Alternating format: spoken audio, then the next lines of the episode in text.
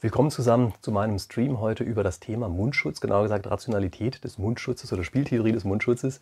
Ich habe ja einfach mal alle möglichen Fragen aufgegriffen, die mir über meine Community in den letzten Tagen oder Wochen so zum Thema Mundschutz gestellt worden sind und habe mir gedacht, die beantworte ich hier einfach mal in diesem Video. Ganz am Ende gehe ich dann nochmal ein auf eine Frage, die mir auch ganz oft gestellt wurde zum Thema Ölpreis. Also bleiben Sie dran. Ähm, eigentlich hätte die ganze Geschichte heute ein Livestream werden sollen, aber dummerweise habe ich das irgendwie technisch nicht richtig hingekriegt. Also ich befürchte, Sie müssen jetzt doch irgendwie abwarten, ähm, bis ich das Ganze hier hochgeladen habe.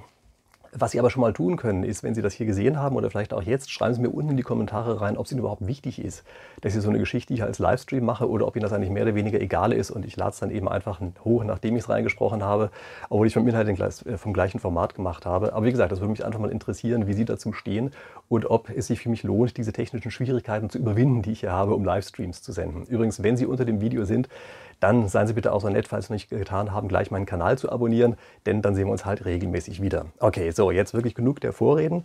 Ähm, ich habe hier einfach mal so einen wundervollen Zettel mitgebracht, wo ich mir alle möglichen Sachen aufgeschrieben habe, die ich beantworten wollte. Und das erste, was hier draufsteht auf meiner Liste, das ist das Verhalten oder die Kommunikationsstrategie der öffentlich-rechtlichen Sender, die wir so haben zum Thema Mundschutz. Also das ist ja schon ziemlich auffällig. In den ersten Tagen unserer Corona-Krise, da hieß es immer, oh je, der Mundschutz, der bringt überhaupt gar nichts und lass bloß die Finger davon und das ist alles nur kontraproduktiv und ganz großer Quatsch.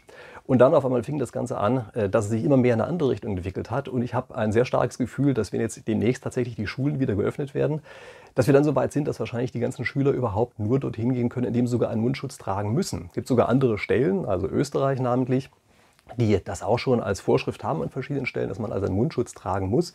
Und das ist schon eine komische Entwicklung. Also man hat erstmal das Gefühl, die haben uns doch hier wahrscheinlich ziemlich über den Tisch gezogen, oder?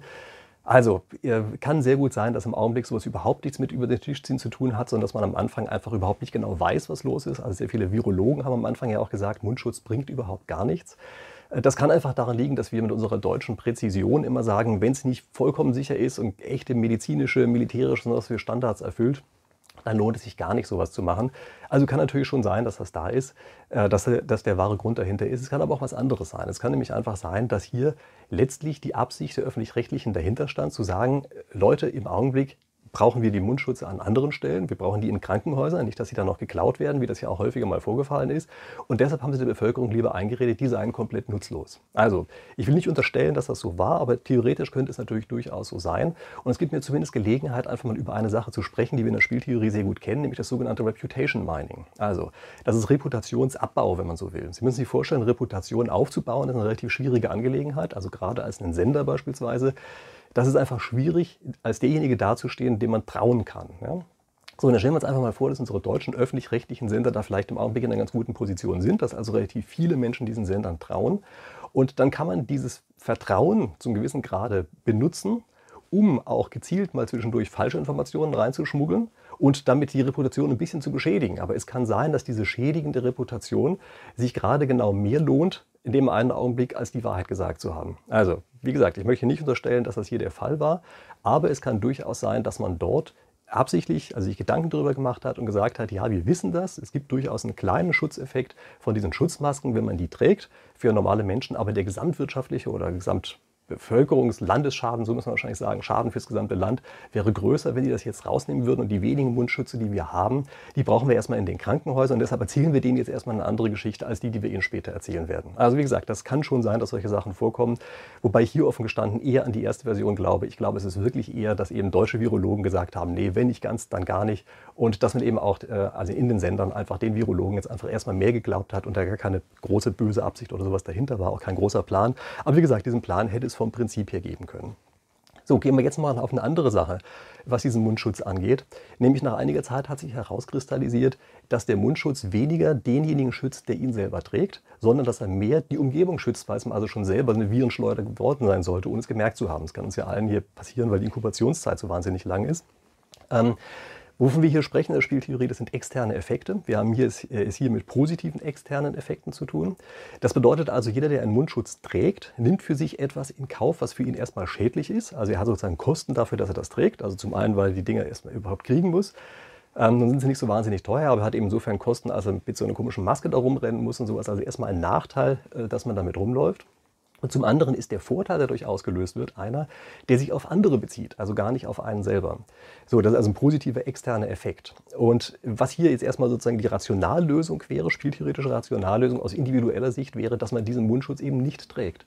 Und es kann sehr gut sein, dass wir gerade in der Anfangszeit dieser Corona-Krise ganz stark eigentlich nur intuitiv in diese eine Richtung gedacht haben. Also das ist bei uns relativ stark veranlagt, also in der gesamten westlichen Kultur, dass wir eben hauptsächlich einfach mal individualistisch denken. Und aus individualistischer Sicht gucken wir eben nach, nützt es mir, stellt dann fest, neben mir selber nützt das überhaupt gar nichts, Mundschutz zu tragen, also ist das Ding wertlos. Und das ist aber für die gesamte Epidemie durchaus ein äh, guter Effekt sein kann, also nicht für die Epidemie, sondern zur Einschränkung dieser Epidemie, dass es dafür durchaus ein guter Effekt sein kann, wenn es also ganz viele Leute Mundmasken tragen. Das war sozusagen am Anfang nicht so stark auf dem Radar. Das hat eine Zeit lang gedauert. Und in äh, China oder überhaupt in asiatischen Kulturen, die sind also angeblich mehr kollektivistisch veranlagt. Ähm, deckt sich nicht unbedingt immer mit meinen privaten Erfahrungen, die ich dort habe, aber nehmen wir einfach mal dieses Vorurteil an und sagen, ja, das ist zum gewissen Grad, gerade sind die kollektivistischer veranlagt als wir, dann kann es sein, dass es dort wesentlich natürlicher auf dem Radar war, zu sagen, ja, genau, ein Mundschutz, der wird getragen und zwar um dem Kollektiv zu helfen. Also das kann sehr gut sein und dafür spricht übrigens auch noch was ganz anderes. Und zwar ähm, habe ich ganz am Anfang, als es noch in China Corona nur groß war und in Deutschland praktisch noch so wirkt, als würde uns das gar nicht betreffen, da hat mir jemand erzählt von einem chinesischen Unternehmen, die über ganz Europa praktisch alle Mundmasken aufgekauft haben und ähm, sozusagen den Markt auf die Art und Weise leergefegt haben. Und unsere erste Reaktion war, als wir das gehört haben, dass wir gesagt haben, komisch, was wollen, was wollen die damit?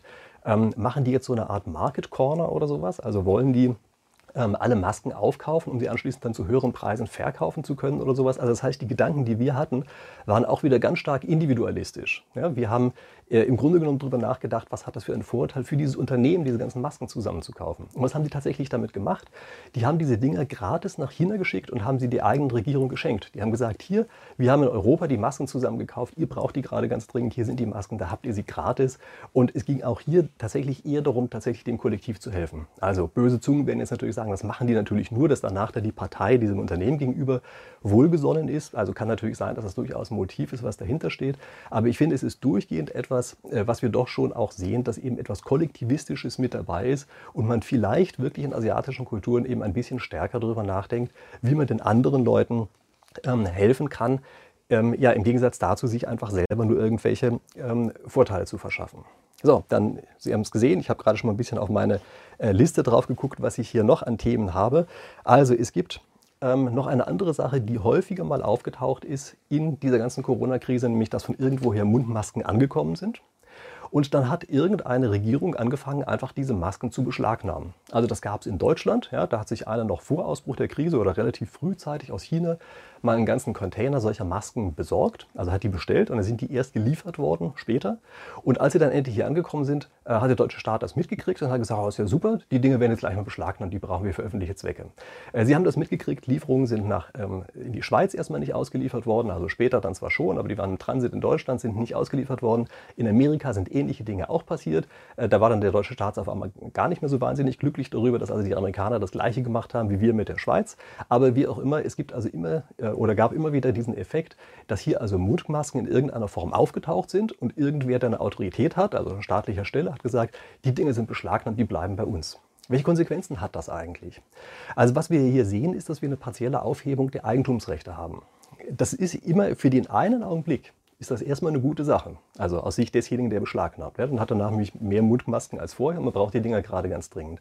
Also in dem einen Augenblick, in dem man beschlagnahmen kann, hat man immer einen starken Anreiz, das tatsächlich auch zu tun, weil man dann besser dasteht. Aber es gibt Sekundäreffekte. Es gibt nämlich den Effekt, dass wenn die ganzen anderen Leute plötzlich merken, immer dann, wenn wir an irgendeiner Stelle mal einen Vorteil haben, dann wird uns dieser Vorteil sofort weggenommen. Dann schafft keiner mehr überhaupt diese Situation. Das heißt also, diese Mundmasken, die in den Containern drin äh, gelegen haben, die sind hier nur deshalb in das Land reingekommen, weil irgendwer eine Privatinitiative ergriffen hat und dafür gesorgt hat, dass eben diese Masken in irgendeiner Form beschafft werden. Wenn jetzt man immer schon von vornherein weiß, dass einem das nichts nützt, weil die sowieso immer beschlagnahmt werden, wenn sie wertvoll sind. Und wenn sie wertlos sein sollten, dann kann man sie selber kriegen. Ja, also wenn diese Konstellation besteht, dann weiß man, wird sich keiner mehr wirklich anstrengen und wird eben keiner mehr genau das machen, was wir eigentlich machen müssen, nämlich jede Menge Privatinitiative zu entfalten. Und man muss deshalb mit solchen Dingen höllisch aufpassen. Also ganz oft gibt es solche Effekte, die kurzfristig gut erscheinen, aber langfristig unglaublich schlecht sind. Gehen wir nochmal zu dem Thema, was wir ganz am Anfang hatten mit unserer Reputation. Ähm, auch bei der Reputation ist es ja so, dass wenn man durch eine kurzfristige Lüge sich einen Vorteil verschafft, dann hat man eben diesen Vorteil erstmal. Aber auf lange Sicht zerstört man damit eben seine Reputation und die andere Seite glaubt einem gar nicht mehr. Und man muss hier wirklich sehr gründlich abwägen, was das Bessere ist. Ähm, also einen kurzfristigen Erfolg zu haben oder diesen langfristigen Erfolg. Und in aller Regel ist es so, dass dieser langfristige Erfolg wesentlich also wesentlich größer ist als der reine kurzfristige. Ja, das, ähm, übrigens in der Spieltheorie neigt man häufig ein bisschen dazu, zu sehr auf diesen kurzfristigen Erfolg zu gucken, einfach deshalb, weil man etwas als ein abgeschlossenes Spiel modelliert. Ja, also man nimmt die eine Situation, betrachtet die als ein Spiel und guckt dann in dieser einen Situation nach, was denn jetzt gerade das strategisch vernünftige Verhalten ist. Das ist in solchen Situationen, die wir hier haben, eben häufig die andere Seite mal über den Tisch zu ziehen. Und man vergisst dann aber, dass dieses Spiel eben nicht isoliert ist, sondern dass es sich in alle Zukunft fortsetzt. Ähm, wobei das ja eigentlich ist, war mehr ein Problem, wenn man so will. Der Anfangszeit der Spieltheorie inzwischen ist schon klar, dass solche Spiele häufig wiederholt werden oder in ähnlicher Form wiederholt werden, sodass wir also auch in der Spieltheorie wesentlich stärker auf diese Langfristeffekte gucken. Aber trotzdem, das ist eine Gefahr, die da ist und es ist eben eine, bei der man wirklich höllisch aufpassen muss, dass man nicht in diese Falle reintappt. Ja? Und äh, ich denke, dass hier im Augenblick gerade durch diese ganzen Beschlagnahmungsaktionen äh, viele Länder tatsächlich zum großen, zum großen Grad in diese Fallen hineintappen. Die zerstören damit die Grundlagen dessen, wodurch sie eigentlich mal erfolgreich geworden sind, also jetzt gerade in den äh, westlichen Ländern. Ja? Also Amerika ist ja gerade durch Eigentumsrechte extrem erfolgreich geworden. Und wenn jetzt Amerika selber ankommt, diese Eigentumsrechte zerstört, dadurch, dass sie einen ganz kurzfristigen Vorteil haben können, dann zerstören die sich eben Dinge, die wahrscheinlich im Endeffekt bedeutend teurer sein werden, als das, was sie da äh, in dem einen Augenblick hoffen, eingesagt zu haben. Okay, so, das nächste ist ähm, als Frage, was ich hier häufiger mal bekommen habe, wieso eigentlich haben die Politiker die Mundmasken nicht eingelagert, als sie billig waren? Also, das ist eine gute Frage. Und es gibt da eine, ähm, also ein Papier, was äh, durchaus ein Risikoabwägungspapier, ja, was der Bundesregierung auch schon vor vielen Jahren vorgelegen hat. Äh, wenn ich den Link schnell finde, dann verlinke ich Ihnen das unter dem Video. Ich weiß, ich habe das Papier gelesen, oder zumindest die relevanten Stellen daraus gelesen. Ich weiß nicht, ob ich den Link so schnell wiederfinde, aber falls ja, dann schreibe ich ihn unten rein. Ähm, jedenfalls ähm, es gab diese Risikoabwägung, bei der relativ klar war, dass eine solche Situation wie die, die wir jetzt erleben, durchaus möglich ist und dass es sehr sinnvoll wäre, für diese Situation Mundmasken einzulagern. Wieso haben das die Politiker eigentlich nicht gemacht? Das wären damals relativ kleine Beträge gewesen. Jetzt ist es verdammt schwierig und verdammt teuer, diese Mundmasken zu beschaffen. Nun, dafür gibt es auch wieder eine interessante Erklärung. Nämlich ist es ebenfalls wieder die Frage, ob man einen persönlichen Vorteil oder Nachteil davon hat. Versetzen Sie sich bitte mal in die Situation eines Politikers hinein. Der fängt jetzt also an, aufgrund einer Risikoabwägung, die da ist, als ein unwahrscheinliches Szenario übrigens, ja, also als mögliches, aber unwahrscheinliches Szenario, ähm, einfach Mundmasken einzulagern, weil er sagt, das ist in dieser Risikoabwägung, ist das ein Szenario, was da sein kann, die legen wir uns jetzt einfach mal hin. Das verursacht für ihn Kosten. Zum einen natürlich die Kosten der Einlagerung, über die wird sicherlich auch relativ stark debattiert in einer solchen Situation. Es sind aber auch individuelle Kosten, weil ihm gesagt wird, ja, das ist ja ein Prepper und Verschwörungstheoretiker und der fällt auf den Mist rein und was ich weiß nicht alles. Also das heißt, es sind eine ganze Menge Kosten, die da sind. Und es ist aber gleichzeitig die Eintrittswahrscheinlichkeit relativ gering. Also irgendwann wird so ein Virus auftreten, das war schon klar. Aber die Eintrittswahrscheinlichkeit für seine Amtsperiode ist relativ gering. Und was macht er jetzt? Er hat diese Abwägung. Das heißt, er sagt sich, also es wäre sicherlich gut, kollektiv das eingelagert zu haben. Andererseits sind aber die persönlichen Kosten für mich relativ hoch, die damit verbunden sind. Und der Nutzen, auch wenn er über die gesamte Zeit hinweg betrachtet relativ groß ist, der Nutzen dafür ist in, die Amtszeit, in, äh, also in der Amtszeit, in der ich selber regiere, wahrscheinlich relativ gering. Und weil das so ist, hat er auch hier wieder eine Abwägung und sagt dann lieber, hm, dann machen wir das Ganze vielleicht lieber mal nicht, lagern wir nicht diese Masken ein.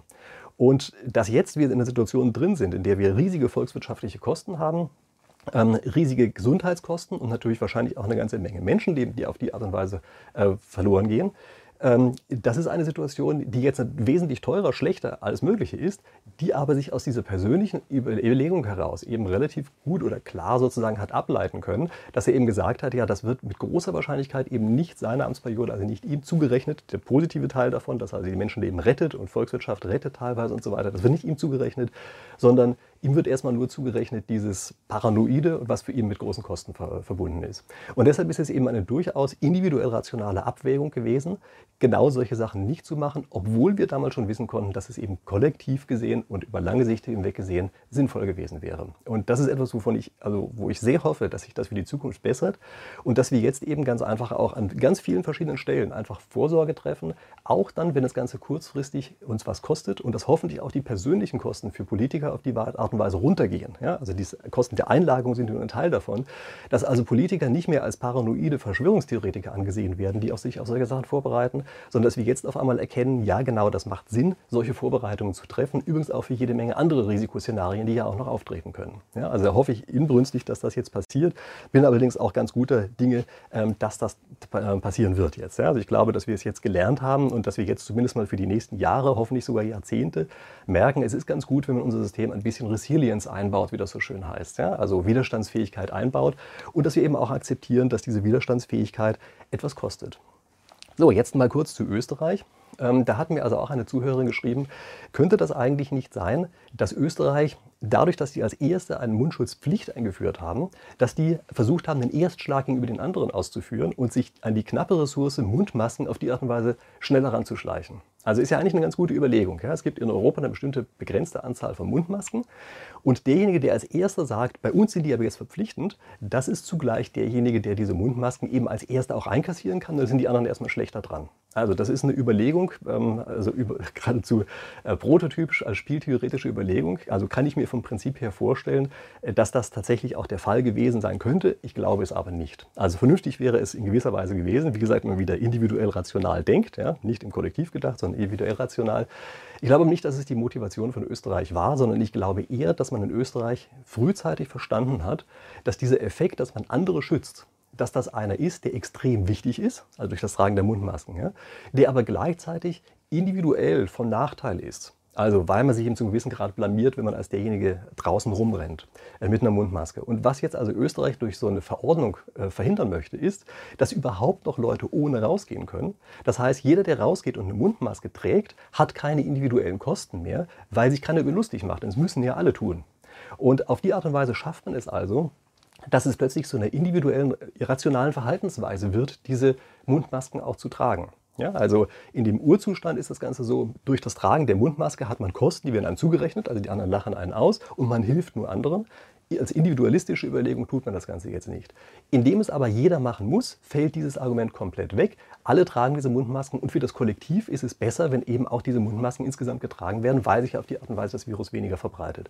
Also ich glaube, dass das die Überlegung ist, die dahinter steht und ich glaube, dass das eine extrem valide Überlegung ist. Ja, das ist etwas, was ähm, wahrscheinlich also sehr gut ist und was wir in anderen europäischen Ländern jetzt auch sehen werden. Ja, also ist gar keine Frage, dass das nachgemacht wird in irgendeiner Form. Ich bin mir auch sehr, sehr sicher, wenn bei uns die Schulen wieder in irgendeiner Form geöffnet werden, es wird bei uns auch so eine Mundschutztragepflicht geben, genau aus den gleichen Überlegungen heraus, wie das, was ich eben gesagt habe. Also keiner muss sich da lächerlich fühlen, weil es eben alle machen und zugleich schützt es eben auch das Kollektiv, weil wir eben diese positiven externen Effekte damit haben. So, dann habe ich noch eine weitere Zuschrift bekommen, übrigens auch von einer Zuhörerin. Also die haben einen relativ kleinen Prozentsatz bei mir, aber haben einen hohen Prozentsatz an äh, Kommentaren und schlauen Ideen, die sie mir schicken. Also danke dafür. So, und ähm, also die äh, Frage oder der Hinweis, die hier gekommen ist, das ist also der, kann es eigentlich sein, dass wir in Deutschland, dass wir viel auf Freiwilligkeit setzen, dass das dazu dient, dass die Handlung insgesamt als etwas Positives angesehen wird. Also dass wir sozusagen einen positiven Nutzen erzeugen für den Einzelnen, indem er freiwillige Dinge tut und äh, indem er es nicht einfach aus Zwang heraus tut. Also Sie sehen ein bisschen, was das ist. Das ist, wenn man so will, die Umdrehung des Arguments von eben. Und das kann ich mir schon gut vorstellen. Also für den Mundschutz selber wird das sicherlich nicht funktionieren. Also wenn wir beim Mundschutz auf Freiwilligkeit setzen, dann glaube ich nicht, dass es dem Einzelnen als Vorteil angerechnet wird, dass er etwas für die anderen tut. Ähm, aber in sehr vielen anderen Bereichen kann ich mir durchaus vorstellen, dass Freiwilligkeit etwas wesentlich überzeugenderes ist als ein Zwang. Ja, also dass wir in ganz vielen verschiedenen Einzelteilen einzelnen Situationen, äh, wenn wir dort einfach sagen, wir setzen darauf, dass zum Beispiel freiwillig irgendwelche Hilfeleistungen oder sowas ähm, geleistet werden, dass auf die Art und Weise der Wert dieser Hilfeleistung hochgeht, also die Wertschätzung dafür in der Umgebung und dass der Einzelne sozusagen eine stärkere positive Auszahlung bekommt, als wenn er nur etwas macht, was er machen muss. Also in vielen Bereichen kann ich mir sehr gut vorstellen, dass es funktioniert. Wie gesagt, beim Mundschutz glaube ich jetzt nicht. Aber bei anderen Sachen, also stellen wir uns vor, dass wir, weiß ich, auf Bauernhöfen helfen oder irgend sowas. Auch dann, wenn wir Akademiker sind, ähm, das glaube ich, das ist schon etwas, also habe ich auch in meiner Umgebung mitbekommen, dass das ein gewisses Sozialprestige hat, das zumindest mal in irgendeiner Form anzubieten. Ja, also die Landwirte selber haben das offenbar gar nicht so fürchterlich gern annehmen wollen, weil die sagen, diese komischen Akademiker, die machen eh nur Unfug, die können das nicht. Aber steht man auf, auf einem anderen Blatt. Ja, also wichtig ist erstmal, sich hier klar zu machen, wenn eine Handlung freiwillig angeboten wird, dann kann es sein, dass der, der Nutzen für den, der es macht, eben wesentlich wesentlich höher ist und wir deshalb am Ende mehr von dieser Handlung kriegen werden, als wenn wir sie vorschreiben und dann von allen nur Diensten nach Vorschrift kriegen und die überhaupt nichts Gescheites machen. Also, das ist äh, die Sache Freiwilligkeit versus Zwang. Und dann habe ich ihm gesagt, es gibt noch eine Sache zum Thema Öl, auf die ich unbedingt eingehen muss. Also wie Sie ja wahrscheinlich wissen, habe ich vor ein paar Tagen ein anderes Video gemacht, in dem ich also auf diesen Ölkrieg, den wir gerade äh, hinweisen. Und ganz häufig würde mir dort als ein Argument gesagt, was ich in dem Video nicht genannt habe. Also es wurde ganz oft als Argument jetzt nachträglich noch genannt, Saudi-Arabien braucht unbedingt dieses Geld aus dem Öl. Jetzt ist der Ölpreis billiger geworden. Und weil der Ölpreis billiger geworden ist, Deshalb produzieren die auf Teufel komm raus, damit sie überhaupt noch ein bisschen was für ihren Staatshaushalt haben. Also, mal angenommen, das wären Anfänger. Mal angenommen, das wären Studenten des ersten Semesters. Mal angenommen, es wären Grundschüler. Dann kann ich mir vorstellen, dass denen das passieren würde. Das sind aber keine Grundschüler, das sind keine, äh, keine Studenten des ersten Semesters, sondern das sind Profis. Das sind Profis, die seit Jahrzehnten sich mit dem Ölmarkt auskennen. Und in dem Ölmarkt weiß man, dass man in einem bestimmten Bereich wenn man dort mehr produziert, man einen Preis- und einen Mengeneffekt hat. Also der Mengeneffekt ist, dass man eben mehr verkauft und der Preiseffekt ist, dass die zusätzlich verkaufte Menge den Preis sinken lässt. Und Sie wissen ganz genau, die Saudis, dass im Augenblick Sie in einem Bereich drin sind, in dem, wenn Sie die Menge erhöhen, der Mengeneffekt kleiner ist als der Preiseffekt. Also indem Sie selber eine zusätzliche Menge auf den Markt bringen, geht der Preis noch mehr runter, als dass es Ihnen am Ende einen Vorteil bringen würde. Und das ist denen natürlich vollkommen klar. Also es ist keine Frage, dass das im Augenblick so ist. Und ist, denen ist das auch klar. Und es ist auch vollkommen klar, dass die solche Dinge verstehen müssen, dass sie es genau kennen. Also dieses Argument fällt komplett weg. Ich weiß, das habe ich auch inzwischen ganz oft in Zeitungen sowas gelesen, aber dieses Argument kann so einfach nicht stimmen weil die dafür viel zu viel Erfahrung mit diesem Markt haben. Also das wird nicht der Grund gewesen sein und Sie können sich mal ein anderes Video angucken dazu. Ähm, da habe ich andere Gründe genannt, weshalb also im Augenblick dieser Preiskrieg losgebrochen ist und meine Behauptung in dem anderen Video ist, das geht im Wesentlichen darum, ein Kartell aufrechtzuerhalten. Ja, aber wie gesagt, gucken Sie sich das Ganze dort an. Dort habe ich das näher gemacht. So, jetzt ist der, äh, diese Sache nochmal an Ihnen. Sagen Sie mir durch ein Like, ob Sie diese Art von Videoformat mögen, was Sie hier gerade sehen. Wie gesagt, schreiben Sie mir auch bitte in die Kommentare unten rein, ob Ihnen das wichtig ist, dass ich das live mache oder ob Ihnen das auch reicht, wenn ich das so mache wie jetzt, also aufnehme und dann gleich danach hochlade. Ähm, das mit dem Live, früher oder später werde ich es hinkriegen. Technisch, im Augenblick hat es noch nicht so richtig geklappt, aber hey, macht hoffentlich nicht so viel. Aber wie gesagt, Sie schreiben mir das unten rein. Ähm, dass Sie das Ganze hier abonnieren, das ist natürlich sowieso klar, wenn Sie es nicht schon getan haben. Ja, ansonsten, ich danke Ihnen, dass Sie jetzt hier trotz des schönen Wetters mir zugeschaut haben. Ich wünsche Ihnen schöne Ostern und ich wünsche uns allen, naja, dass danach die ganze Sache vielleicht ein bisschen wieder bergauf geht mit unserer Corona-Krise, aber wie auch immer es sein wird, wir sehen uns dann hoffentlich hier in aller Frische in der nächsten Woche wieder. Bis dahin.